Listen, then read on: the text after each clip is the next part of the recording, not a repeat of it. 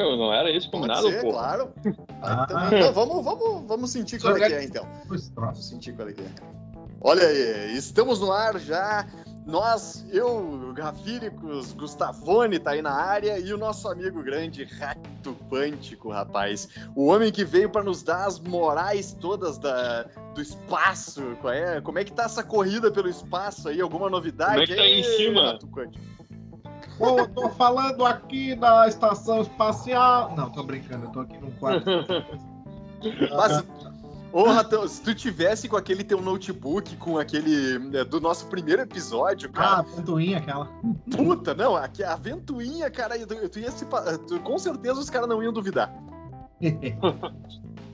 Cara, falando de novidades espaciais, coisas inúteis do tipo, ah, eu não sei se. Bom, o Gustavo foi forçado a acompanhar, porque o Gustavicos, porque eu fiquei enfiando o link goela abaixo dele, né? Ui. Mas Opa! a gente teve finalmente uma aclopagem, acoplagem ah, do da Starship com o Super Booster, não, esqueci o nome agora, me deu um branco o nome, mas enfim, a parte que o foguete principal com o a nave, né, Starship lá da SpaceX.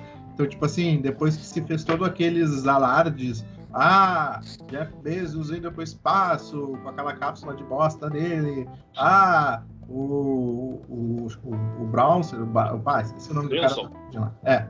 Ah, indo para o espaço com aquele aviãozinho tico-tico a hélice dele a 80 km por hora. Ah, 80 km por hora, 80 km de altitude.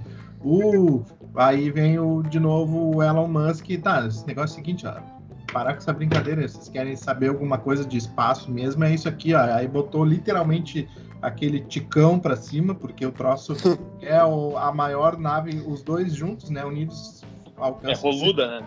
É, não, alcançam 120 metros de altura, é maior que o Saturno V, que era 110, que até então era a maior espaçonave já construída. É mais potente também, tem quatro, eu não me lembro se chega a ser o dobro de potência, mas tem assim, tipo, ah, muito mais potência que o Saturno V também, é uma aberração tão desproporcional e potente, mas é porque o cara não tá para brincadeira, ele resolveu fazer aquela nave para múltiplos propósitos e de uma vez só. É mais pra, pra, pra carga, não é? Esse lance, tipo, que ela tem uma capacidade de levar coisa pra cima do caramba, né? Cara, ela tem uma capacidade de, eu não me lembro de cabeça, de muitas toneladas, ela leva o que ela quiser. Se ela for levar humanos, ela pode levar até 120 pessoas de uma vez. Isso nunca na história desse país teve uma nave que sequer chegou perto, né? A maior quantidade de pessoas que foram ao mesmo tempo para o espaço sempre foi o bom e velho número 3, né? O triozinho lá. Na Soyuz são três pessoas, na Apollo foi três pessoas. A Ah, não, Challenger, teve- aquela que. que Teve o. Não, desculpa, o ônibus espacial levava sete pessoas. Tô- Ah, tá. Mas foram sete pessoas, no máximo mesmo, numa, numa sentada só, assim. né? Só que o Elon Musk tá fazendo um troço altamente desproporcional e por um- uma fração do custo de qualquer outra espaçonave já feita, assim. Dá pra dizer que ele tá, ficou um passo, alguns passos ou um passo à frente da, na, na corrida aí, cara, da história? Não, ele não tá, ele tá a jardas de distância. E aí o Jeff Bezos tá inventando uns argumentos completamente infundados, dizendo que ah, ele. A NASA vai botar uma nave desengonçada sem, com um sistema que não é. Nunca foi provado, porque o, a moral dele é botar, fazer a, a, a Starship pousar nela, pousa de ré, como todo foguete da, da SpaceX. E aí, óbvio, quando ela tá de, de pé, se eu não me engano, a Starship tem uns 50 metros ou 40. É, não, tem uns cin- 50 metros de altura, tá? A outra tem 70. Então as duas juntas dá os 120. Então tu imagina só que a portinha do troço é lá em cima, porque na bunda dela, a parte de baixo é o foguete, é os foguetes, é o tanque de combustível, toda aquela coisa. Então tem que. E isso, tipo assim, tá numa ideia distante. Até posso explicar melhor a estratégia que o Elon Musk pensa desenvolver as coisas dele, mas ainda tem, ele ainda está pensando e não consolidou ainda em como que vai descer essa galera lá dos, dos ah, 50 metros de altura, né, lá da ponta do, da Starship, para o chão. Provavelmente vai ter que ter um elevador que vai adicionar peso, é um peso que teoricamente seria uma, um peso morto, né, um peso desnecessário na visão do Bezos, que daí o Bezos ele fez um troço extremamente, ele já tem um conceito, já tem um, todo um projeto no papel para fazer uma, uma nave para ir para a Lua também, que é praticamente uma cópia da, do projeto Apollo. Né, um, consiste num lander, é a mesma coisa, uma versão atualizada do, da Apollo, módulo de serviço, bem feijão com arroz, levando três, quatro pessoas no máximo. E, e só que o custo de ele levar é, fazer essa empreitada aí, estilo Apollo, é o dobro do que a. ou até mais do que a SpaceX levar aquele monstro e poderia levar 120 pessoas uma vez só. Entendeu? Ah, Aí, tá um custo maior e uma que... carga menor, né? Ah? Uma capacidade de. Ah? E não tem uma capacidade de levar uma carga menor também, né? Menor, infinitamente menor. É um troço. Apollo levava, sei lá, uma tonelada mas, ô meu, deixa eu te perguntar uma coisa. Uh, tu acha que essa corrida é motivada uh, necessariamente pela questão da, da, NASA ali? Tipo, da NASA tá querendo contratar com outros do privado ou tem uma agenda oculta aí deles?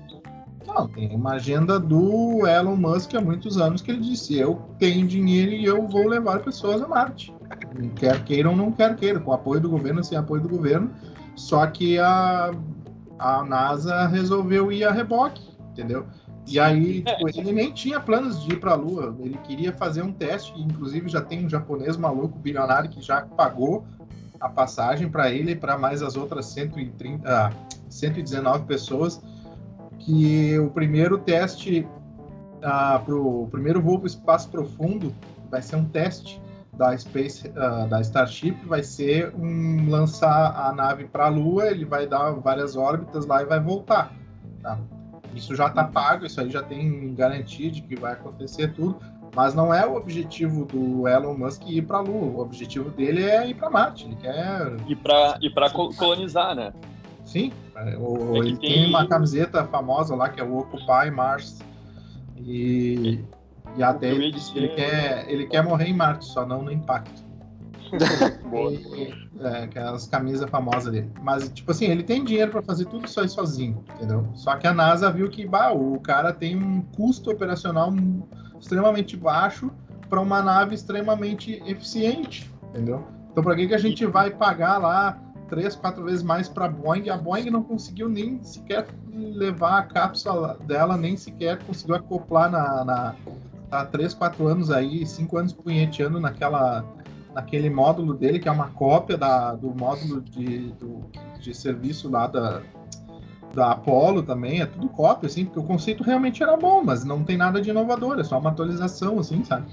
E, eu, e os caras não conseguiram nem, nem, fazer uma viagem para Porque a meta, a primeira meta, assim, para qualquer coisa da NASA é, tipo, tu tem que pegar a tua cápsula e acoplar ela lá na estação internacional. Tem que, a gente quer levar, voltar a levar os americanos, porque já faz bastante tempo que a NASA paga horrores de dinheiro para a Rússia para os americanos irem para a estação espacial com a nave Soyuz, né? E aí, ano passado, não me lembro se foi ano passado ou retrasado, que a Dragon, que é a cápsula uh, de, tanto de carga quanto de levar humanos, uh, do Elon Musk levou com um foguete Falcon 9, né? Foi, a primeira vez que os americanos voltaram para o espaço e foram para a estação espacial com uma nave americana. Né? Foi, motivo, é um, foi um ponto histórico, um marco histórico de volta. Então a NASA confia no Elon Musk, confia na SpaceX, entendeu? Eu te perguntei do lance da agenda oculta porque, pelo que eu tenho aqui, o, o Bezos ele diverge um pouco dessa ideia do, do Musk de, de ocupar Marte, né? Porque pelo que eu entendi, o Bezos ele quer que a, que a, que as extra, que a extração de recursos né, se dê fora da Terra e aqui a gente só fique, aqui sem degradar o, o, meio ambiente, né? Não sei se está ligado nessa divergência. É, é, é, até nem tô ligado, é uma ideia bonita, mas ele não tem a menor ideia de, de como fazer isso. E o, o Elon Musk tem, sabe? E já tem tudo esquematizado. É, é, que, é que assim, a evolução do, do, do modo como a SpaceX opera e, e projeta e testa, é, ela é muito rápida. A evolução dos caras, os caras, um ano atrás, um pouco mais de um ano atrás, eles estavam fazendo um negócio que na época foi motivo de chacota, que era literalmente um tanque d'água de, sei lá, 5 metros de altura por 3 de diâmetro e voar. Foi ridículo, assim, mas aquilo ali foi só para testar o, o motorzinho, o sistema de, de, de guia, assim, deles para para ver o conceito esse de da Starship, né? Que o nome era Star Hopper, porque foi só um hop, né? Só foi um pulo. E ele mesmo tira sarro da situação, mas são pequenos passos para testar coisas pontuais. O que, que o Jeff Bezos, o que, que a NASA na época da Apollo faz? Eles planejam tudo já, o sistema todo pronto, e vão testando tudo uh, para construir tudo e depois ir testando tudo numa vez só. E isso consome muito mais dinheiro e muito mais tempo. O, o, Elon Musk não é. Eu quero ver se esse motor funciona. Ele vai lá e faz o motor. Ele não está preocupado se, aquele, se o resto da nave vai funcionar ou não. Ele foca no motor. Depois que focou no motor, ele vai focando em outras, uh, desenvolvendo outras coisas novas e ao mesmo tempo ele não para de desenvolver aquilo que ele já criou. Então, tipo, os motores, o, o Raptor, que é o motor atual da Spaceship, uh, ele vem sendo sofrendo constantes atualizações. Ele não para. Aquilo que eu falei, ele já fez a nave. Agora pergunta para ele se ele já tem exatamente o projeto do, de como que ele vai tirar as pessoas lá de cima. Isso aí ele vai deixar para uma outra etapa. Ele está focando agora no conjunto da espaçonave com o booster. O booster antigamente tinha as perninhas para pousar, que nem a Space, uh, que nem o Falcon 9, né? Agora não, ele tirou isso aí da ideia, arrancou as perninhas do bicho, vai ter uma torre gigante que ele vai vir pousando de ré, como a, o, o Falcon 9 pousa, e aquilo ali vai meio que agarrar ele no ar, assim, enquanto ele tá vindo. Tem os videozinhos na internet. Uh, então, o projeto dele muda de uma semana para outra. Ele posiciona peças, altera materiais. Uh, o troço ia ser de inox, depois não ia ser mais, agora voltou para ser de inox. Só que fazendo essas pequenas alterações, mas focado naquilo, ele gasta menos dinheiro do que ele esperar, esperar, esperar para depois definir e testar tudo, que é o, o, jeito old school que se fazia, né? Com uma equipe gigantesca de gente pagando trilhões de dólares. Então ele, ele é muito mais eficiente nessa concepção. Ele uh, tem uma frase que ele fala que agora não vou me lembrar qual é o equipamento. Ah, tipo, caro não é fazer um parafuso, caríssimo é fazer a máquina que faz o parafuso. Então ele está primeiro barateando os custos da produção da, de todo o maquinário para fazer o troço, para depois fazer o troço barato também. E aí que é o ganha o e, e, um modo de produção de escala, não pensando assim, tipo, eu vou gastar bilhões num protótipo. E aí tu faz só o protótipo. E aí depois que tu vê se o protótipo funciona ou não, é que tu vai ver se tu vai aperfeiçoar ou não e tal. Ele não, ele vai fazendo, vai tocando e vai mexendo no troço andando, assim, sabe? Isso é muito mais efetivo, tem se mostrado muito efetivo. E quando que tornou, se tornou público esse projeto dele da nave mega cargueira e uma galera aí, cara, faz tempo já que ele tá ah, trabalhando ah, nisso, que tipo, que o público sabe? Não, uns quatro, Ah, pode ah. crer. Só que, cara, quando saiu, todo mundo achou ridículo. As primeiras. Uh, a nave é praticamente mudou muito pouco o conceito, tá? E quando ele desenhou, ela foi realmente motivo de chacota, porque ela parecia aquele foguete de desenho de foguete dos anos 50, 60, assim, aqueles clássicos, assim, tem bem desenho de foguete de criança, assim. Só que o troço, ele fez daquele jeito e o troço realmente funciona. Isso é que tá é uhum. legal. A extravagância dele é que é a fuder, assim, sabe? O jeito de desbravador dele, de não estar tá nem aí se parece feio, se parece ridículo. O que interessa é que é efetivo, funciona e é barato. É, pior que nos outros projetos dele tem muito essa cara também, né, cara? Ele vai, é, vai na, no contrafluxo total, vira piada e acaba executando de alguma forma, assim, né? O cara tão obstinado ali que, que consegue é, tornar concreto de jeito ou de outro, é, cheio de questionamento ou não, às vezes meia boca, mas vai, né, cara? O negócio funciona no fim das contas. Não, né? Os primeiros lançamentos dele, as primeiras falhas do, do tinha o Falcon One, né? O primeiro foguete dele. Primeiro que quando ele anunciou que ia fazer um foguete pousar, já foi aí que todo mundo achou, tipo, pra que pousar, sabe? Porque qual é a vantagem de pousar? Até que a galera fez conta, porra, eu aproveito 70% de todo o equipamento que pousa de volta, sendo que é um equipamento caríssimo. Então olha o quanto que ele poupa de dinheiro nisso aí, né? E sim, aí, sim, ah, aí tu pode pensar assim, ah, mas então por que, que não faz cair de paraquedas? Eu também me perguntava isso, por que, que não simplesmente não cai de paraquedas? Mas tem toda uma mecânica da coisa que é muito mais barato ele fazer pousar daquele jeito ali, assim, tu pensa, ah, mas ele tem que ter sempre combustível a mais para poder ter o, o combustão na, na hora do pouso, assim, né? Parece que está dispersando, é uma coisa meio contra-intuitiva, mas o troço é, é, é, funciona e é a fuder pra caralho. Já tem, deixa eu te contar agora também, e já tem, assim, principalmente por parte do Elon Musk ali, já tem uma previsão de data quando vai ser esse voo, pelo menos o do, o do japonês ali? Cara, eu tô desatualizado. Isso aí já chegou a ser para 2022, mas sempre vou empurrando um pouco com a barriga. É assim, ele dá uma data. Já fez isso várias vezes. Tipo, a próprio, essa própria acoplagem, acoplagem que eles fizeram, mas foi só para demonstrar, assim. Eu achei que ela já ia ficar estacada até o final do mês, porque no final do mês ele vai disparar aquele bicho lá com o conjunto dos dois para fazer e vai ser um voo orbital. Ele não vai fazer tipo aqueles passinhos de formiguinha, ah, vou dar um voo suborbital, vou dar só voar para cima e para baixo, até como ele já fez com a, Star, com a Starship, né? Ele vai vai fazer o troço já dá uma hora. Mas, enfim, ele dá uma data, aí às vezes parece que vai atrasar, até às vezes ele dá, assim, tipo, ele diz que é daqui a dois meses. Aí ele, vai, eu acho que vai ser daqui a três meses. Aí do nada ele diz, não, tá tudo certo, eu vou antecipar em, em para daqui a dez dias. Tipo, pega a galera de surpresa, assim sabe? Então, uh, hoje eu estou um pouco desatualizado, mas eu acho que até 2024 ele com certeza, acho com certeza, né? Mas, mas beleza, isso. é muito provável que em 2024 ele já bote os pés em Marte.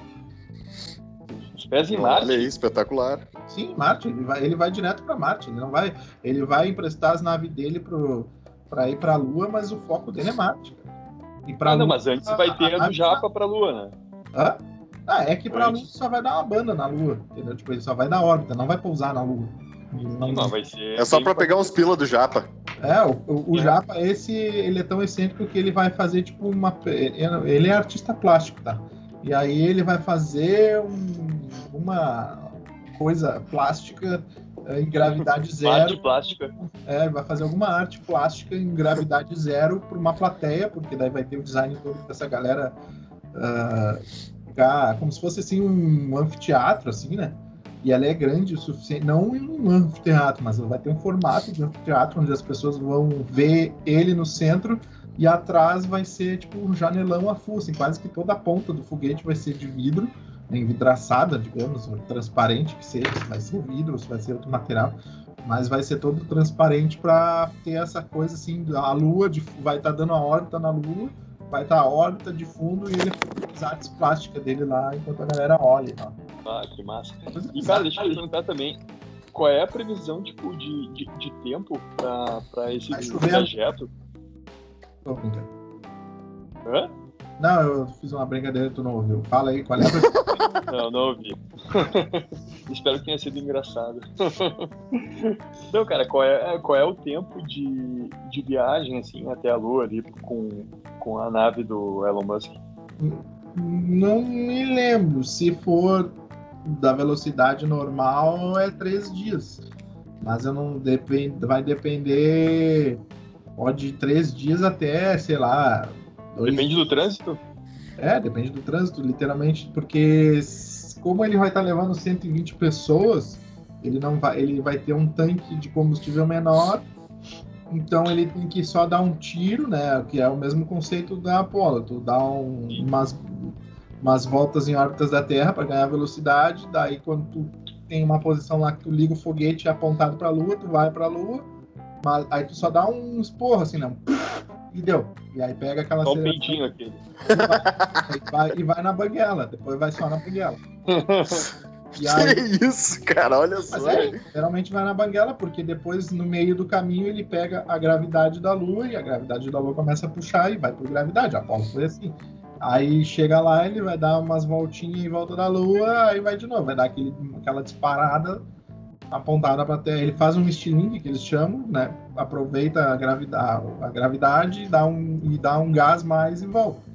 É, isso aí na Apollo levava três dias a sair. Não sei, agora não lembro se foi três dias para ir, depois três dias para voltar. Acho que é isso.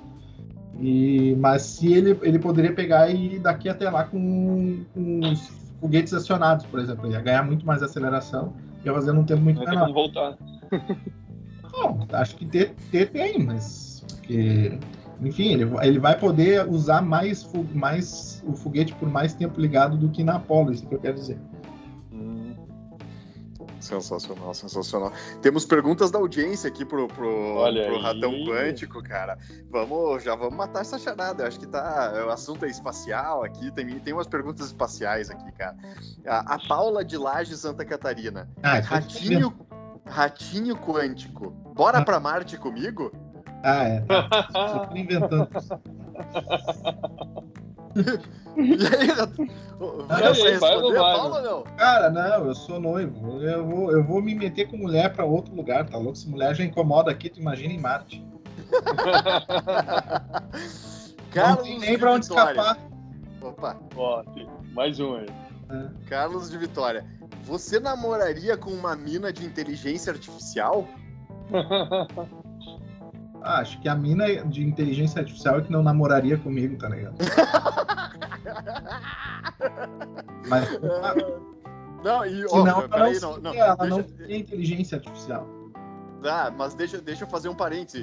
Digamos que tu esteja solteiro, né? Não vamos, não vamos acabar com o teu relacionamento, né, cara? É tão difícil aí no mundo dos ratos ter um relacionamento ah, estável, né, cara? Então, a partir disso, né? Então a inteligência artificial, tu acha que não namoraria contigo? Ia, ia te selecionar pra, pro, eh, pro crematório direto? Provavelmente faria guisado de mim. Olha só, cara, que maravilha, hein? Eh, Júlio de São Luís do Maranhão. Teremos fast food em Marte? Ah, de repente, acho que sim, né? Acho que toda, toda a refeição lá vai ser fast food, né? Porque não vai poder cozinhar feijoada lá, né? Acho que meio. Fazer um churrasquinho. É. A É comida muito lá, custoso levar a vaca pra lá. né? levar o carvãozinho, o tonelzinho, cortar um pedaço, da- cortar um pedaço do, do tanque de combustível do foguete que sobrou lá, fazer ali, botar um uma hidrazina, que é a- o combustível do foguete. E, e outra, e sobre isso aí, o Elon Musk ele é tão é, perspicaz, e, e isso até foi levado para aquele filme do, do Perdido em Marte, ah, que ele está estudando. Assim, a ideia dele para ir para Marte é criar um combustível com elementos que tenha que existam no solo de Marte, tá ligado? Então, tipo, ah, vai lá pegar aquele solo que tem em Marte e decompor ele em sei lá quais componentes e a partir disso fazer a gasolina da volta. Então, tipo, tu não precisa levar a gasolina da ida, da, da ida e volta, sabe? Então, e isso, porra, isso é uma eficiência do caralho também. Então, ele, cara, o cara é um gênio. Sensacional. E a comida lá, o que, que ele vai fazer pra comer? Não, comida, aí comida tu leva, ok? Mas também tem todo, já tem há, há anos, assim como tem lá naquele filme, ah, desenvolvimento de, de comida lá também, né? Óbvio, por estufa, aquela coisa toda.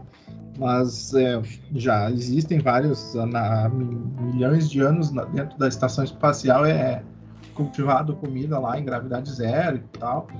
Não que seja autossustentável, é tudo para teste, assim, né?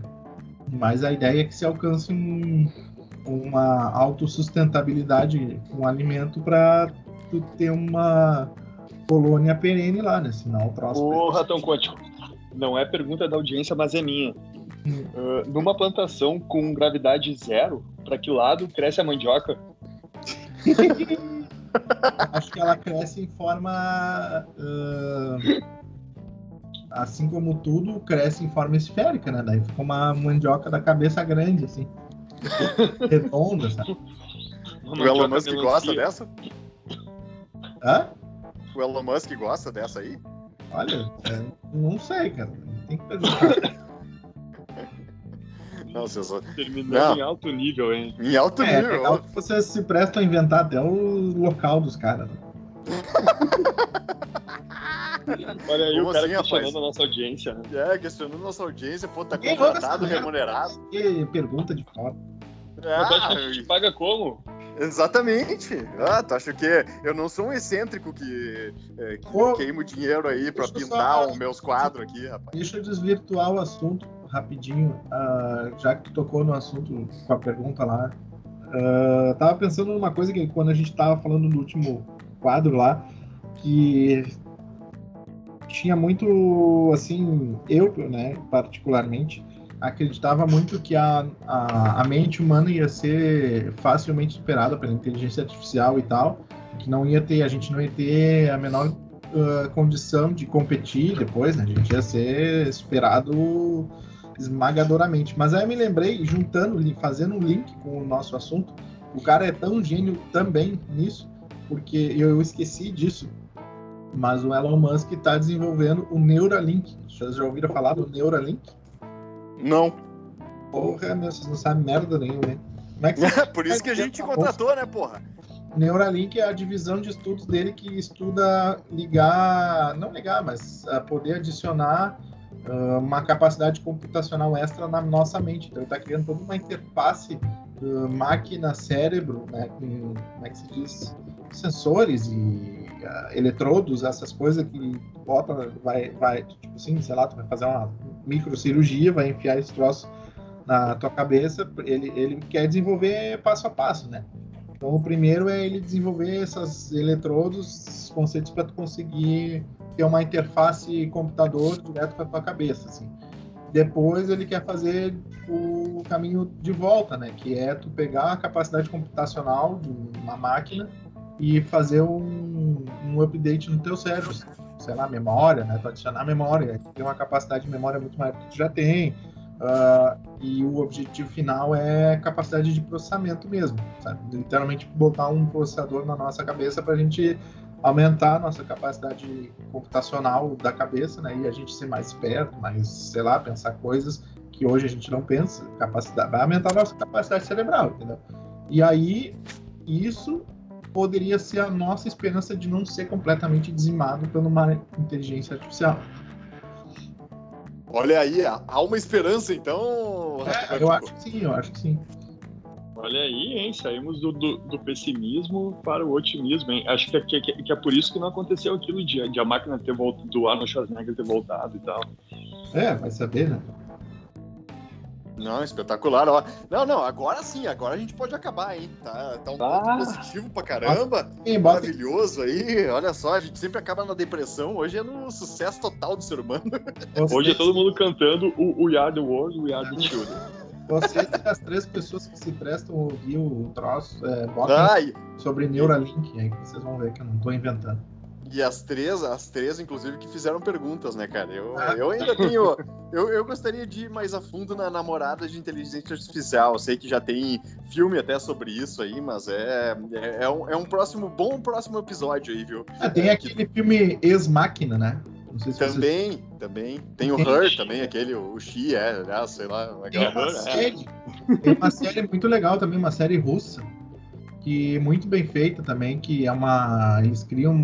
Tudo começa, obviamente, pelo sexo, pela putaria, né? Que é o que governa o mundo, que, que norteia o mundo, é a putaria, é o sexo, né? E os caras desenvolvem uma inteligência artificial.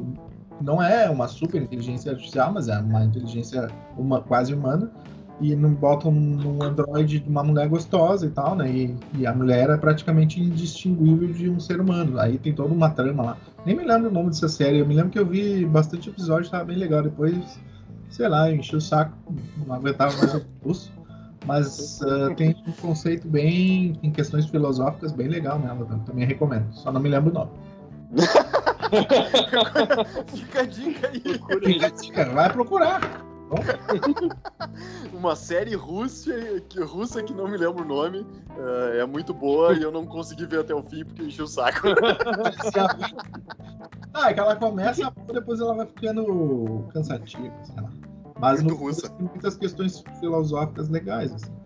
Massa, massa. É isso aí. Ra- Rato Quântico, tu quer saber da gente sobre voto impresso, pelo jeito, né, cara? E nós vamos falar disso no próximo episódio. Então fiquem ligados aí, mande sua pergunta aí pro, pro Rato Quântico, ele responde tudo sobre o espaço, sobre a- o futuro. O cara é quase a mãe de Nar do, do espaço aí, rapaz. E até a próxima aí, galera. E Alexa, dá uma chance para ele. Mas como